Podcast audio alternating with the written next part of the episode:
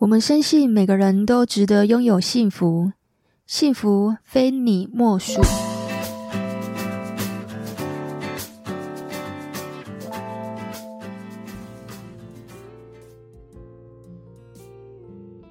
大家好，你现在收听的是《非你莫属》的节目，我是杜菲，是一名婚前辅导咨询师。如果你是新朋友，我们这个节目在讲有关。两性、家庭、婚姻的大小事。那如果你是老朋友，谢谢你们一路以来的支持。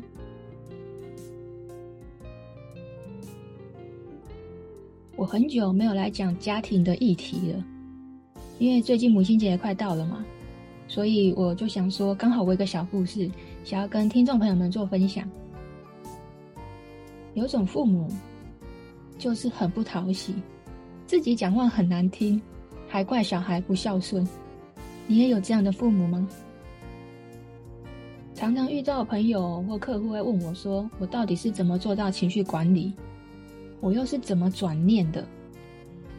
其实我以前脾气也很不好诶，因为我们家就生我一个独生女，然后我上面一个哥哥，下面一个弟弟，所以我在家里就跟千金一样。我小时候还蛮任性的，打一个最娇。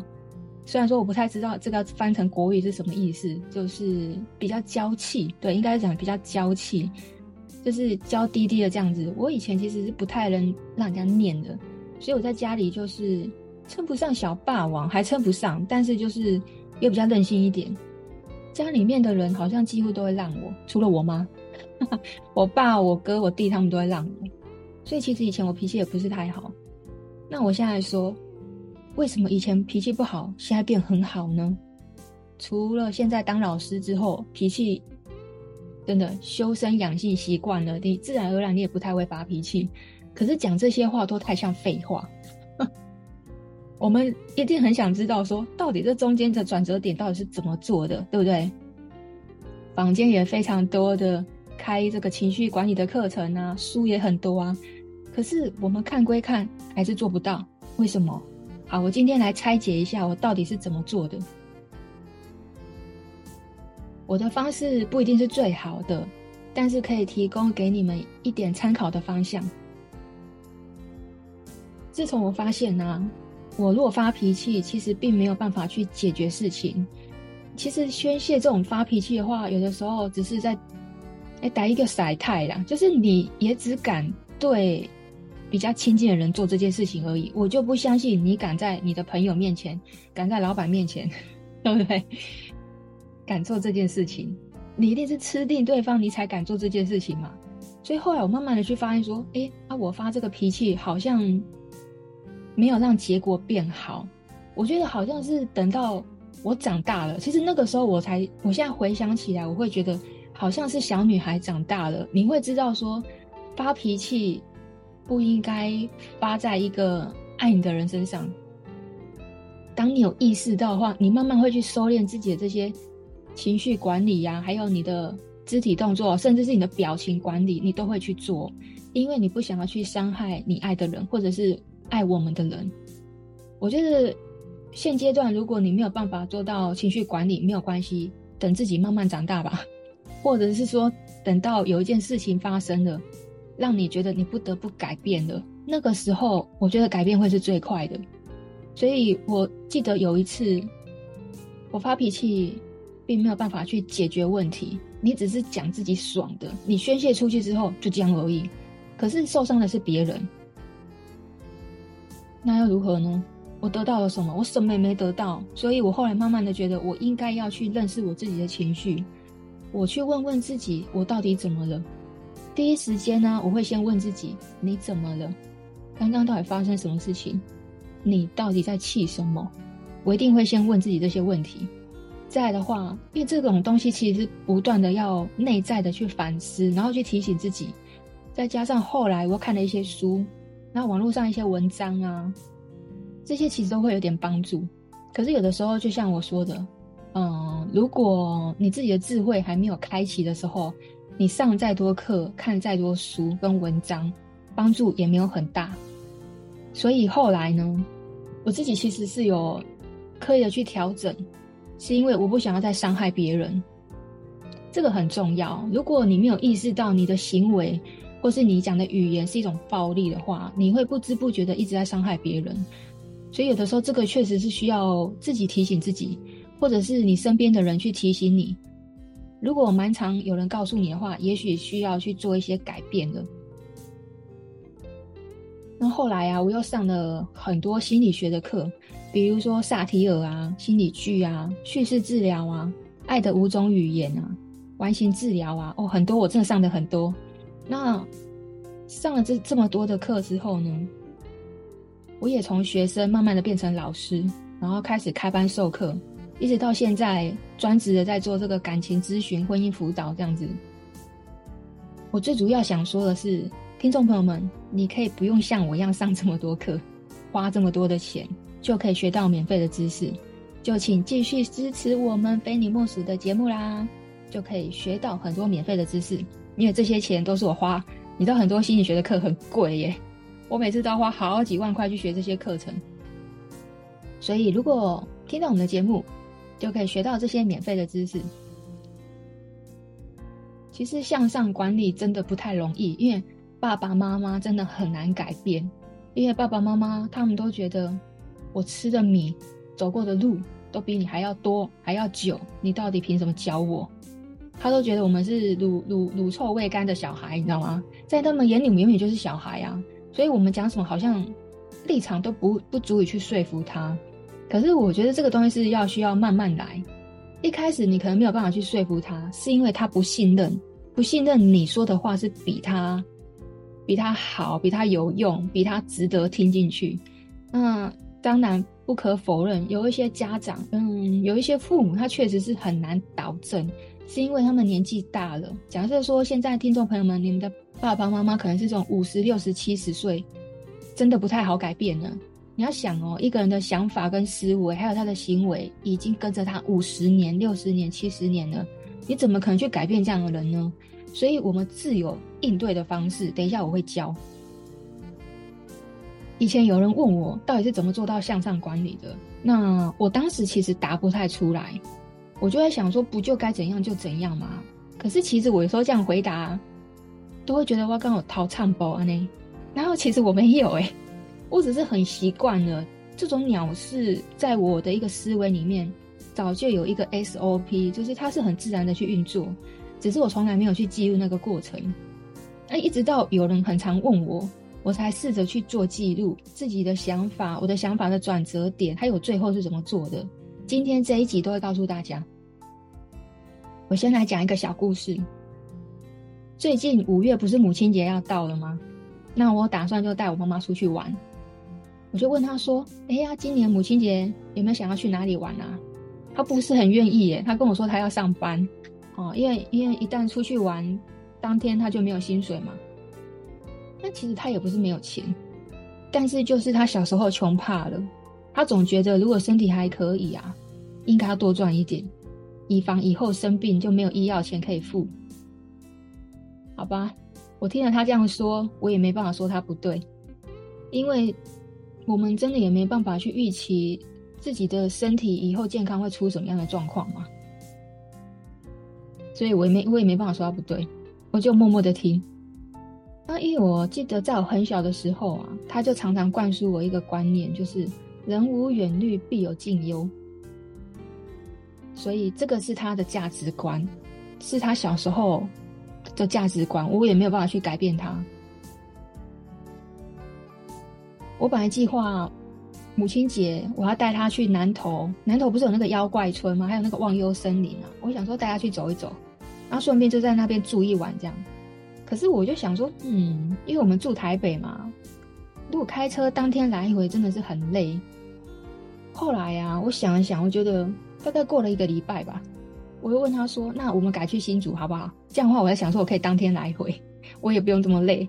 我说：“诶，新竹有一家叫福源岩盘浴，然后它有各种不同温度的房间哦，然后里面还有按摩椅呀、啊，还有可以睡觉的地方休息呀、”就是有这个沙发有没有？还有那个看书的地方，我觉得蛮好的。听众朋友们，你们可以想象，就有点像以前的三温暖，只是说三温暖没有可以看书的地方啦，但是它一样有个电影院啊，然后有有那个休息室嘛，我会觉得蛮像的。他、啊、就在我讲的很高兴的时候，然后冷冷的跟我说：“啊，跑这么远只为了去岩盘浴，不用了吧？”然后我说：“可是我想去啊。”他又冷冷的说：“啊，是我过母亲节还是你过母亲节？”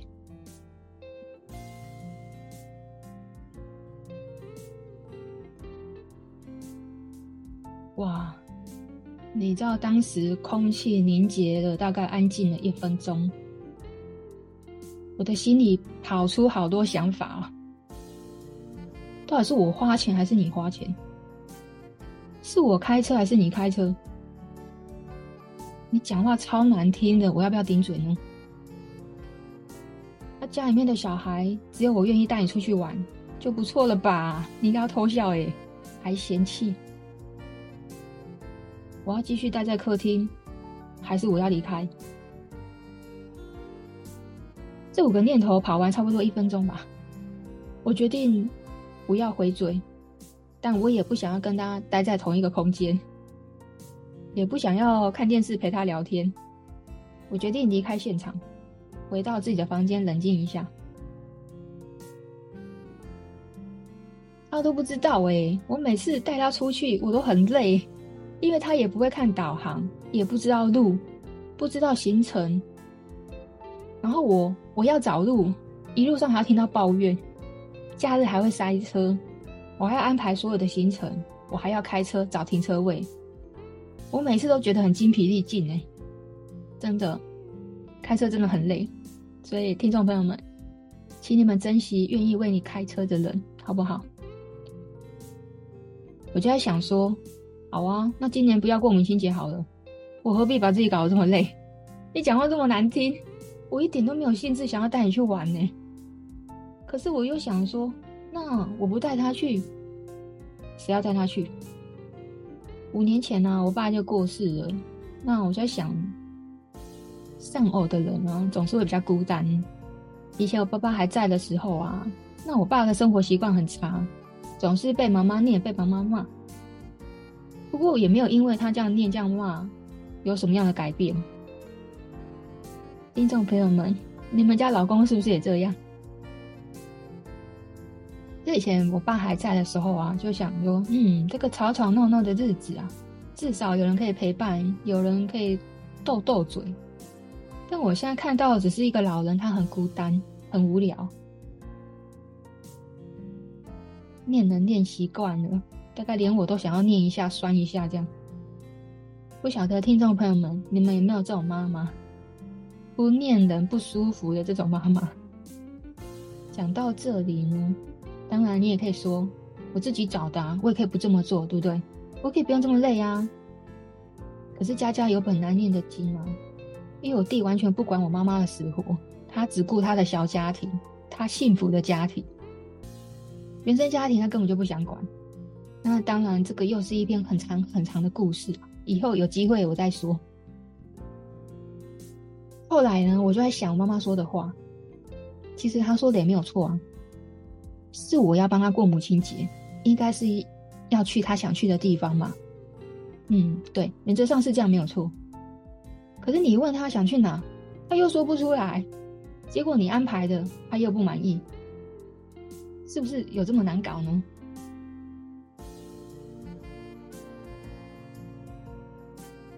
突然很想念爸爸了。每次跟我妈有一些不愉快，我就会很想我爸。我爸一向对玩真的没有什么兴趣。以前每次要带他出去玩，我都要骗他，哎，跟他说要去的地方都不用钱，不然每次他都觉得我赚钱很辛苦，舍不得我花钱。要不然就是每一次我都要少报价钱，我都可能要少报一个零，可能大概要少报数字，让他觉得这个很便宜，不去不太可惜了这样。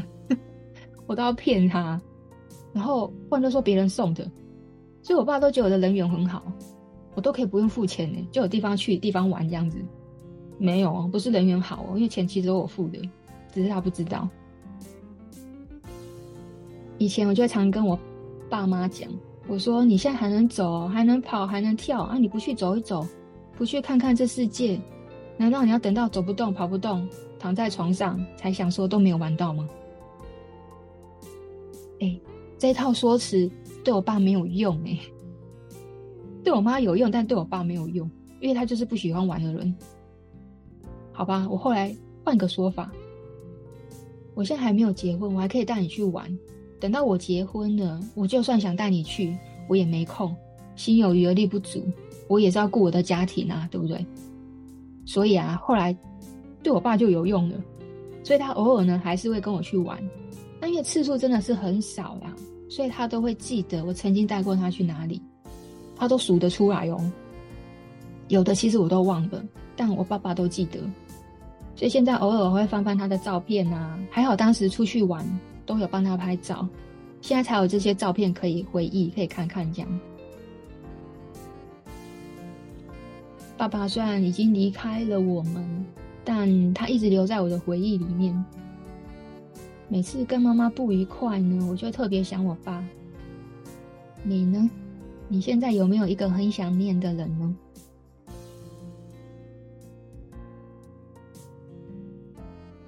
印象中啊，我爸爸其实喜欢种菜、种田，他自己有一个开心农场。因为他也不重吃嘛，不爱美食，然后也不是很爱玩。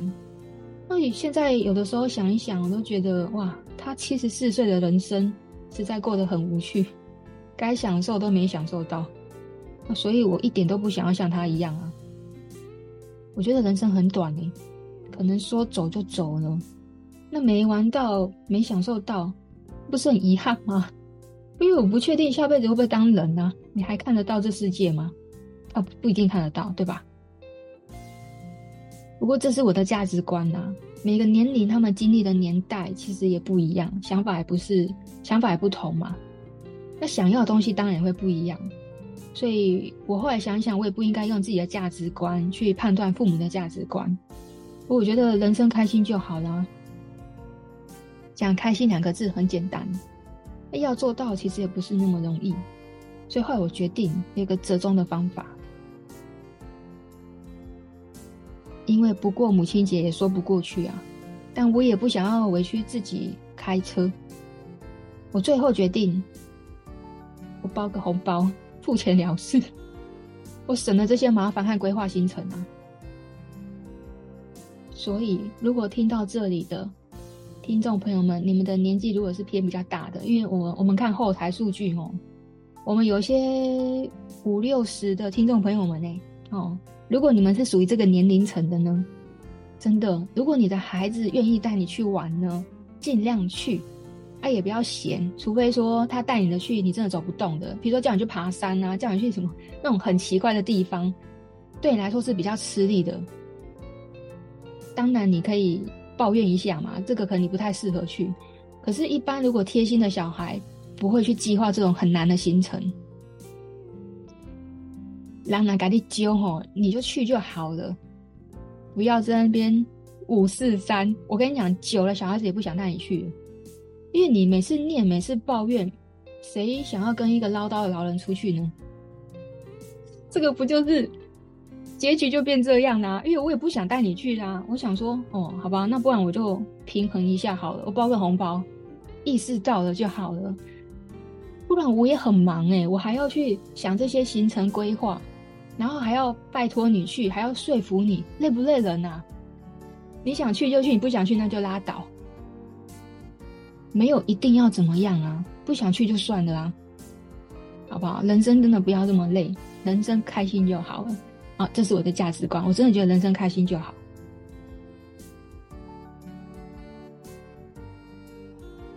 今天做这集节目啊，真的是有感而发啊。我就回到房间，就把这些想法都记录下来。其实它也是一种情绪上面的宣泄，去辨识一下自己现在的情绪跟心情是什么。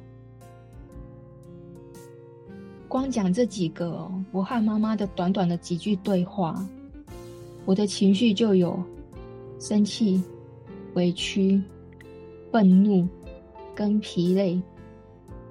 这么短的对话，我就发现我有这四个情绪。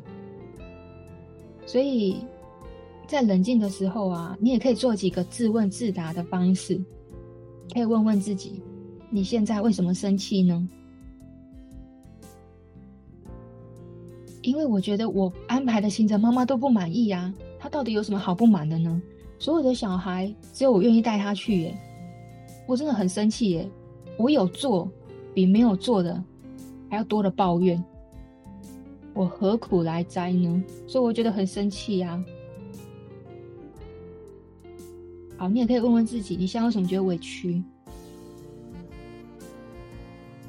我当然委屈啊，因为我也有我自己的事情要忙啊。可是我要安排这些行程，我也是很累的，好不好？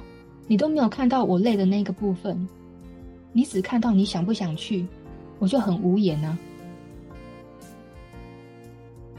你可以问问自己，为什么觉得很愤怒？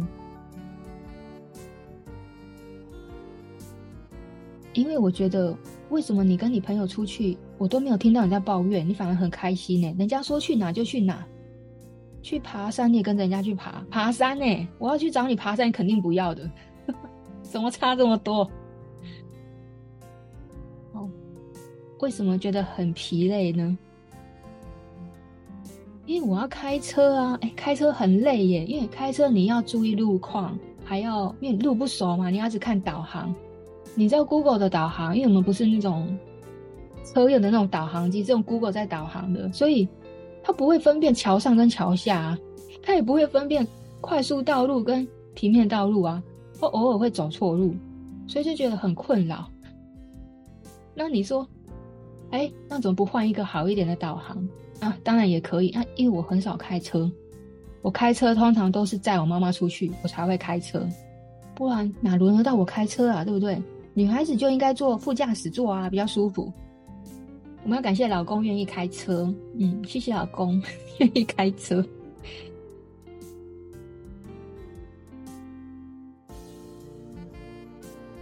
好，现在讲回来，所以呢，可以做这几个自问自答的方式，你可以知道说自己到底为什么现在在生气，到底在气什么。那我们其实也都知道，有时候说话一出去。你话没有说好呢，就很像一把刀，就刺到对方的心里面了，你就很容易撕破脸跟伤感情。所以其实我们可以选择啊，把这些心情啊跟情绪用写的写下来，不一定要说出来。你逞一时口舌之快得到了什么？得到就只是伤感情啊，那个对感情来说就是扣分、扣分再扣分，你完全没有加分。我自己是都很有意识的在讲每一句话。当我判断说我现在讲的话，就是说我们在脑袋里面要自己要会踩刹车，脑袋要先踩刹车，然后舌头要咬住，因为你知道话说出去了，哇，你就收不回来了。因为有些人很会记恨，就给你记一辈子。不要以为亲人都不会给你记恨哦，像我弟就蛮会记恨的，我在这边好像出卖他了，好，好。反正就是不是不是所有人都会原谅你，所以我们一定要记得说，有些话真的是舌头要咬住，能不伤人就不要伤人。好，我们把这些情绪跟心情如果写下来呢，它叫做情绪日记。其实坊间就有出这样的书，甚至也有人在出这样的工作坊，上这样的课程啊，叫做情绪日记。其实很简单啊，就只是把自己的心情啊跟情绪写下来而已。只是我自己会再多一个步骤。我会想一个两全其美的方式去平衡自己跟对方的心情。我可能也不要求自己每次都要做到八十分的。以前结婚前我会，我还会想说要做到八十分，就是要做到一个让爸爸妈妈都觉得很满意的好女儿。但现在我会觉得没必要。哦，我弟什么都没有做就没事，没他的事。所以有的时候你真的觉得说。乌公婆秀弄婆爱不为呢？哦，真的是何必呢？所以我现在也不想要委屈我自己，每次都要做到八十分的。希望妈妈今天不会听到我这一集。所以后面呢，我就想了一个双赢的方式，可能至少它是不见得是双赢，但是是可以平衡的方式。假设你先想嘛，如果今天我没有给他红包，然后我也不带他去玩，我就因为这件事情就生气了，后面会变成怎样？很有可能双方就冷战了啊，然后互相老死不往来啊，没必要吧？我觉得我还是要做到为人子女应该要做的，给个红包，付钱了事。OK，我觉得这个做法很好。我觉得大家生活都不容易，我们每个人其实都有自己的难处。我觉得不要为难别人，也不要为难自己，日子开心就好。你觉得呢？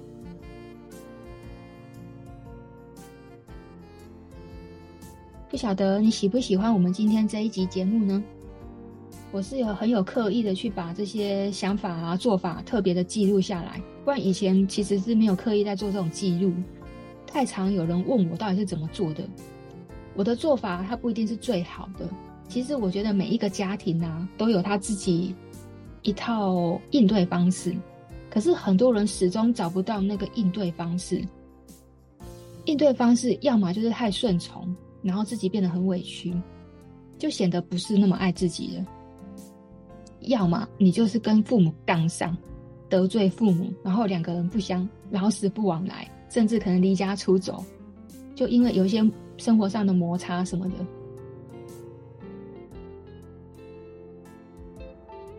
我知道，其实有些人对于家庭关系都会觉得很烦恼，不晓得怎么去应对。其实你要理解的只有两个事实，就是第一个，你绝对改变不了别人。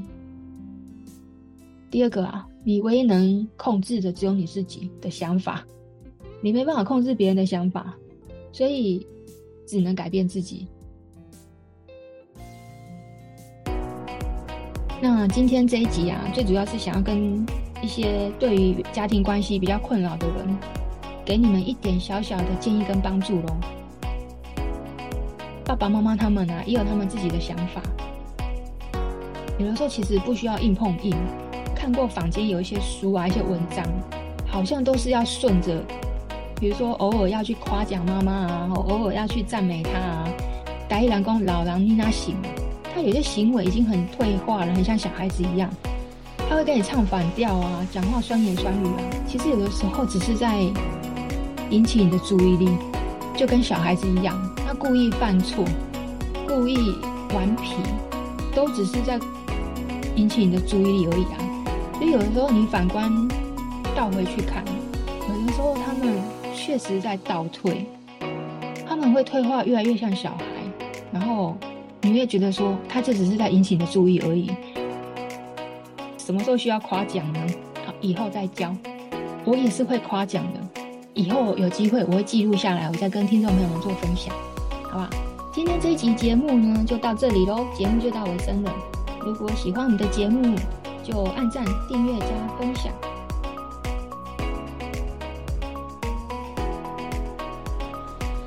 谢谢你的收听，祝天下的母亲节快乐！如果这一集节目听完呢，你觉得对你很有帮助呢，你可以按下追踪，非你莫属，就不会错过我们每一集的最新节目喽。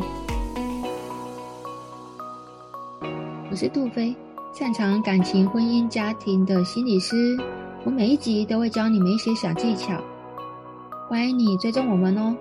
你也可以到资讯栏点选官网，有更多有帮助的婚姻文章等你来看哦。